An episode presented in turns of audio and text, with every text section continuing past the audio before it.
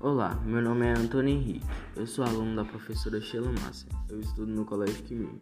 Hoje eu irei falar sobre o romance Iracema. Esse romance foi publicado em 1865 por José de Alencar. Os personagens dessa obra são Iracema, Martim, Irapuã, Pode, Moacir, Andira, Jacaúna, Baturetê, Calvi e Araguém. Esse romance se passa no século XVII. Após a leitura, eu percebi que o autor quis retratar retratar os atritos que ocorreu entre os indígenas e os portugueses no território brasileiro.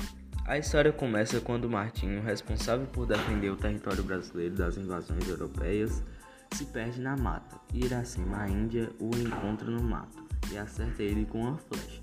Porém, ela o salva e o leva para sua tribo. Todos os membros da tribo recebem bem, menos o Irapuã, pois ele vê Martim como uma pessoa que impedirá dele ficar com Iracema. Isso ocorre e Iracema quebra o voto de castidade com Martim, fazendo isso ela teve que fugir da sua tribo. Após um certo tempo, há um conflito entre as tribos. A tribo de onde Iracema veio tem um conflito com Martim, Iracema e Pod, um grande amigo deles.